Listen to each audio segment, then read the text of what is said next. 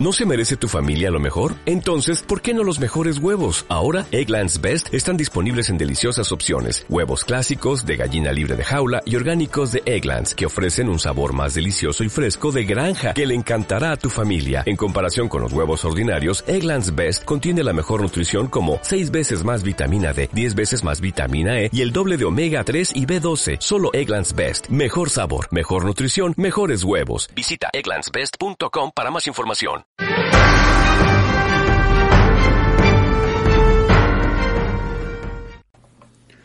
En el BOE, el día 12 de marzo se ha publicado el Real Decreto Ley 8-2019, de 8 de marzo, que contiene un paquete de medidas urgentes en materia de protección social y empleo, entre las que destacan las nuevas obligaciones sobre el registro obligatorio de jornada, junto con las medidas de fomento del empleo indefinido, protección social y en relación al Sistema Nacional de Garantía Juvenil.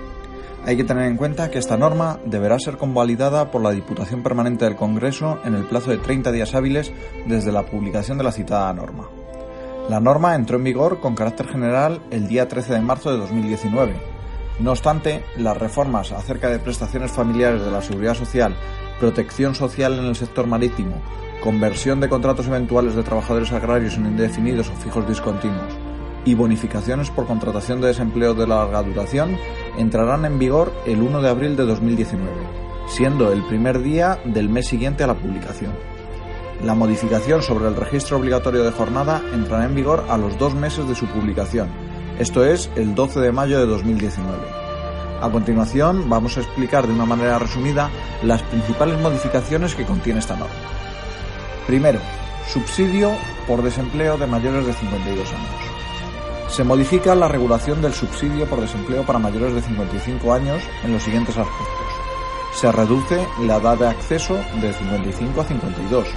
Se suprime el requisito de tener cumplida la edad de 52 años en el momento del hecho causante del subsidio, permitiendo el acceso cuando se cumpla esa edad y recogiendo en la regulación la jurisprudencia del Tribunal Supremo sobre esta cuestión. Se incrementa la duración máxima, de modo que, si antes se percibía hasta que la persona beneficiaria pudiera acceder a cualquiera de las modalidades de pensión contributiva de jubilación, se percibirá ahora hasta el cumplimiento de la edad ordinaria de jubilación. Se elimina eh, la consideración de las rentas de unidad familiar para el acceso al subsidio y se toma únicamente las de la persona solicitante para determinar si se procede a la concesión se incrementa la cuantía de la cotización por contingencia de jubilación durante la percepción del subsidio, del 100 al 125% del tope mínimo de cotización vigente en cada momento. Por último, se eliminan los porcentajes aplicables a la cuantía del subsidio cuando se proviene de un trabajo desarrollado a tiempo parcial. Atención, las modificaciones relativas al subsidio para mayores de 52 años se aplicarán a los derechos al subsidio que nazcan o se reanuden a partir del 13 de marzo de 2019, así como los que en dicha fecha se estén percibiendo por sus beneficiarios. Las modificaciones relativas a la cotización durante la percepción del subsidio del 100 al 125% del tope mínimo de cotización vigente se aplicarán desde el día 1 de abril, en relación con los beneficiarios que en dicha fecha estén percibiendo el subsidio por desempleo y a los que, a partir de la misma, lo obtengan o lo reanuden. 2. Prestaciones familiares de la Seguridad Social. Se incrementa el importe de la asignación económica por hijo a cargo, al tiempo que se establecen prestaciones de importe superior en aquellos núcleos familiares con menores ingresos. Así, la cuantía de las prestaciones familiares de la Seguridad Social en su modalidad no contributiva, como el importe del límite de los ingresos para el acceso a las mismas, son los que os dejamos en la tabla. Con carácter general, el importe de asignación económica por hijo menor a cargo con menos de 18 años y no discapacitado se sitúa en 345 euros al año. El acceso al reconocimiento y el percibo de estas prestaciones queda condicionado a la acreditación de ingresos, que no superen un determinado límite que se sitúa en 12.313 euros anuales para 2019 y, si se trata de familias numerosas, 18.532 incrementándose en 3.002 euros por cada hijo a cargo a partir del cuarto, este incluido. Sin perjuicio de lo anterior y como novedad, la cuantía de la asignación económica establecida citada será en cómputo anual de 588 euros en los casos en los que los ingresos del hogar sean inferiores a la escala que dejamos en el blog. Tercero, cuantías mínimas de las pensiones de incapacidad permanente total. Se modifica el importe de la pensión mínima, establecido que, durante el año 2019, las cuantías mínimas de las pensiones de incapacidad permanente total derivada de la enfermedad común para menores de 60 años del sistema de seguridad social, en su modalidad contributiva, quedan fijadas como os dejamos en la tabla adjunta. El incremento se justifica en la introducción por la especial situación de estas personas, cuyas dificultades de poder reincorporarse al trabajo son claras y manifiestas, por una parte, y el hecho que les afecta la subida del SMI de 2019 se ha traducido en materia de seguridad social en la subida de la cuantía de la base mínima de cotización y de ahí el incremento de la cuantía de la pensión. Cuarto, protección social de las personas trabajadoras en el sector marítimo pesquero. Se modifica la Ley 47-2015 reguladora de la protección social de personas trabajadoras del sector marítimo pesquero, con el objeto de adecuar su catálogo de prestaciones a las novedades reguladas por el Real Decreto Ley 6-2019, de medidas urgentes para garantizar la igualdad de trato y oportunidades entre mujeres y hombres en el empleo y en la ocupación. Se introduce la nueva prestación por ejercicio corresponsable del cuidado del lactante, así como se adecúan las referencias a maternidad y paternidad a la nueva denominación de nacimiento y cuidado del menor, remitiendo para su regulación a lo dispuesto en el texto refundido de la Ley General de la Seguridad Social. Quinto, cotización en el sistema de trabajadores por cuenta ajena agrarios establecido en el régimen general de la Seguridad Social.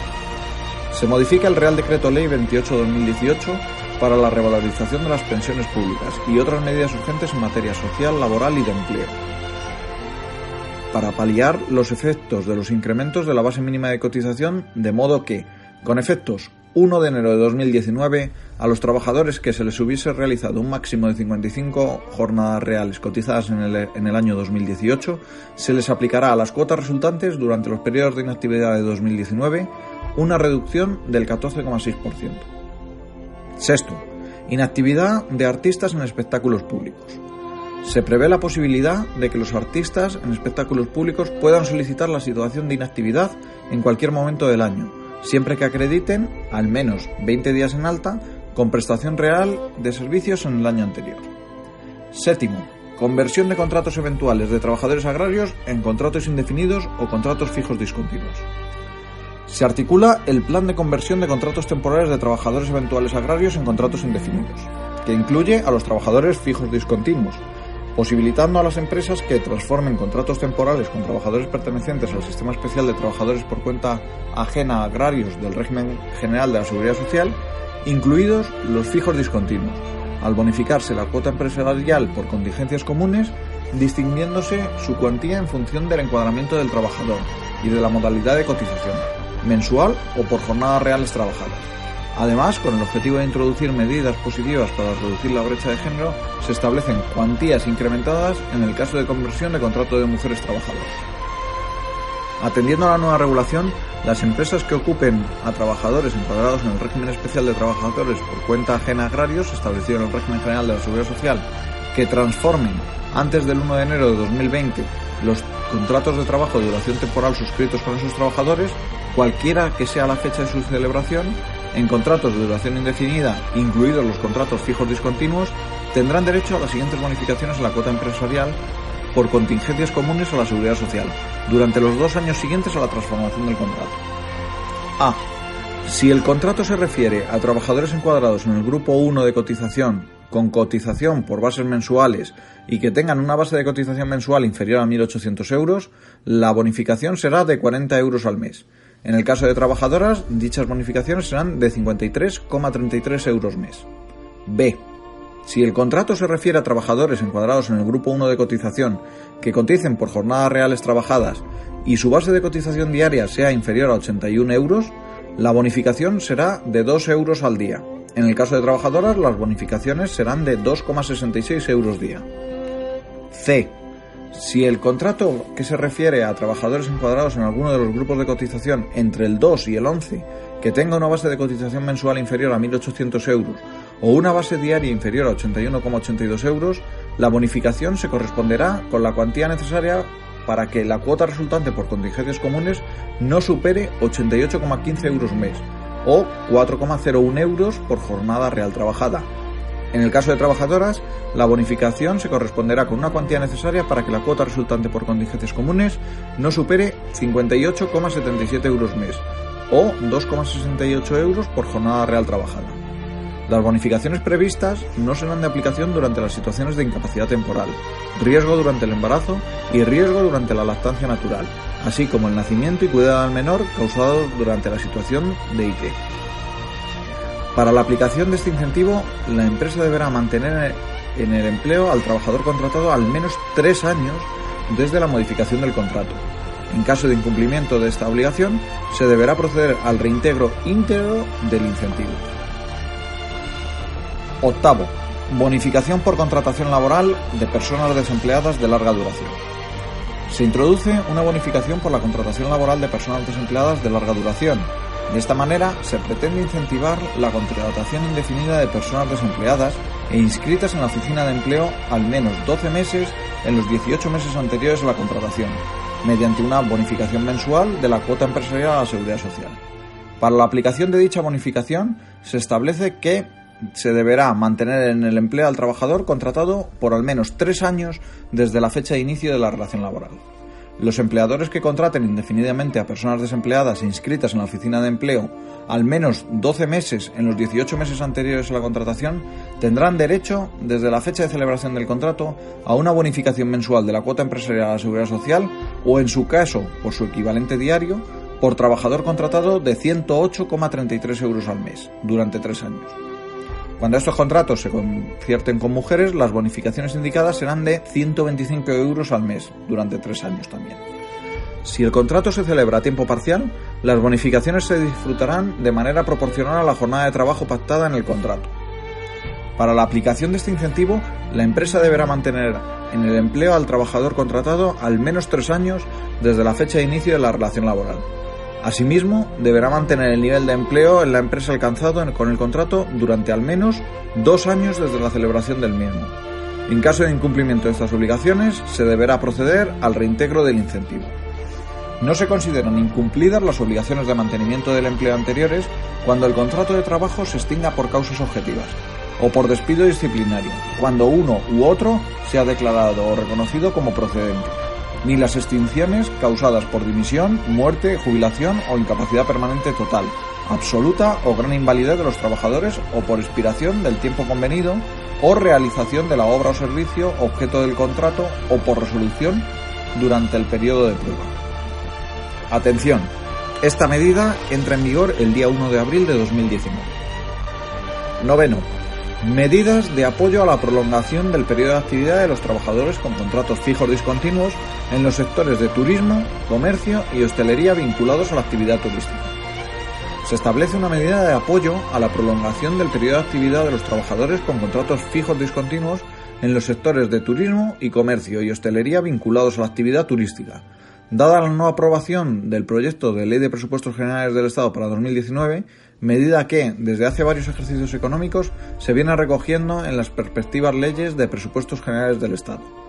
Así, las empresas excluidas, las pertenecientes al sector público, dedicadas a actividades encuadradas en los sectores de turismo, así como los de comercio y hostelería, siempre que se encuentren vinculados a dicho sector del turismo, que generen actividad productiva en los meses de febrero, marzo y noviembre de cada año y que inicien o mantengan en alta durante dichos meses la ocupación de trabajadores con contrato de carácter fijo discontinuo, podrán aplicar una bonificación en dichos meses del 50% de las cuotas empresariales a la seguridad social, por contingencias comunes, así como por los conceptos de recaudación conjunta de desempleo, fogasa y formación profesional de dichos trabajadores.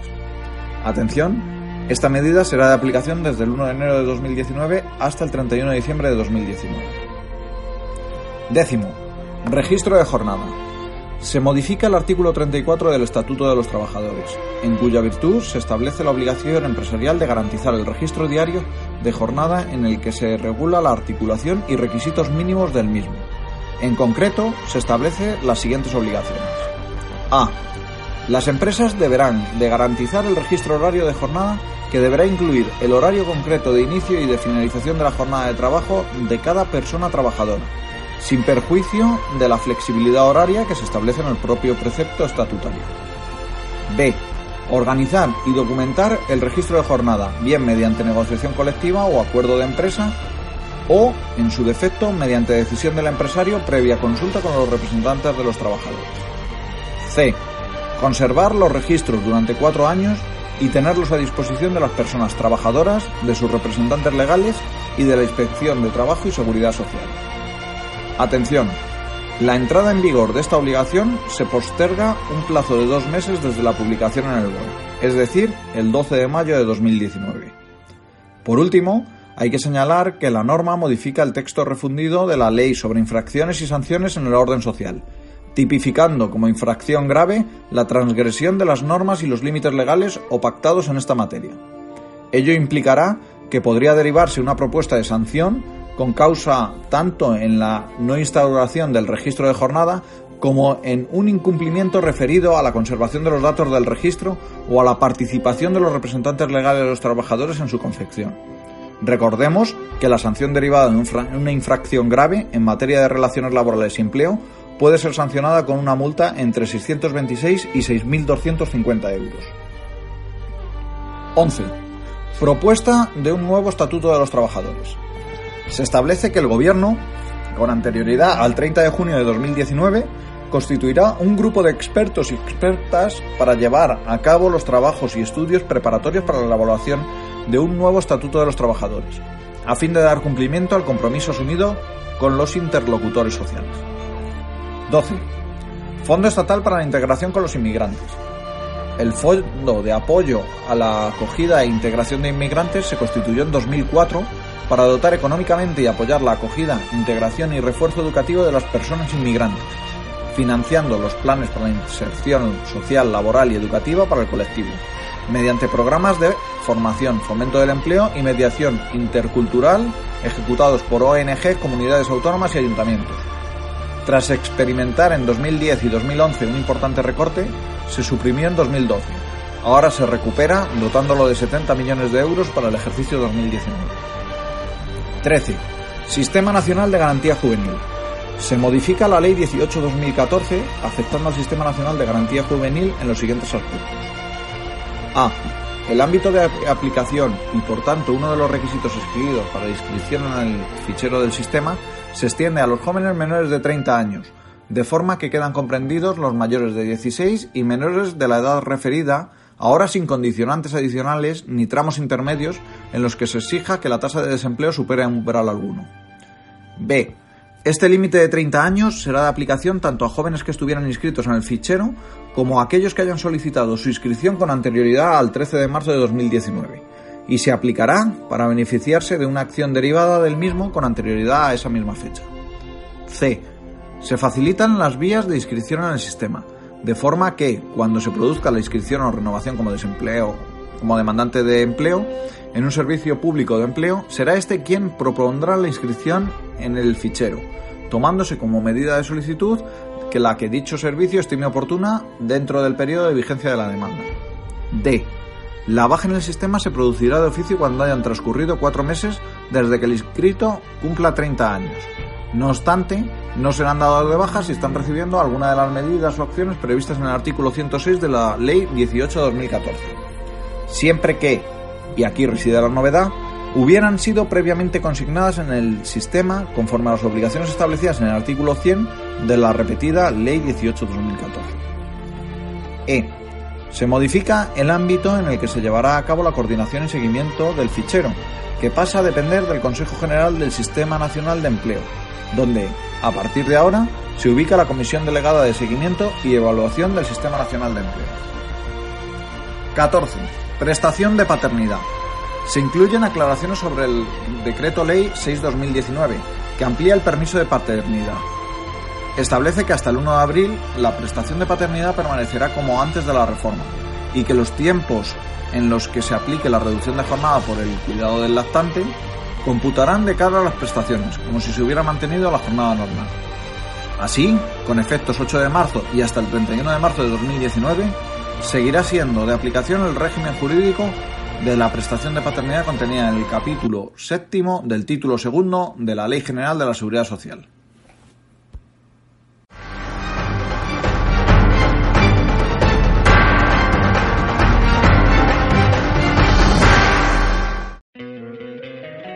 Encantaría tener 100 dólares extra en tu bolsillo? Haz que un experto bilingüe de TurboTax declare tus impuestos para el 31 de marzo y obtén 100 dólares de vuelta al instante. Porque no importa cuáles hayan sido tus logros del año pasado, TurboTax hace que cuenten. Obtén 100 dólares de vuelta y tus impuestos con 100% de precisión. Solo con Intuit TurboTax. Debes declarar para el 31 de marzo. Crédito solo aplicable al costo de la presentación federal con TurboTax Full Service. Oferta sujeta a cambios o cancelación en cualquier momento.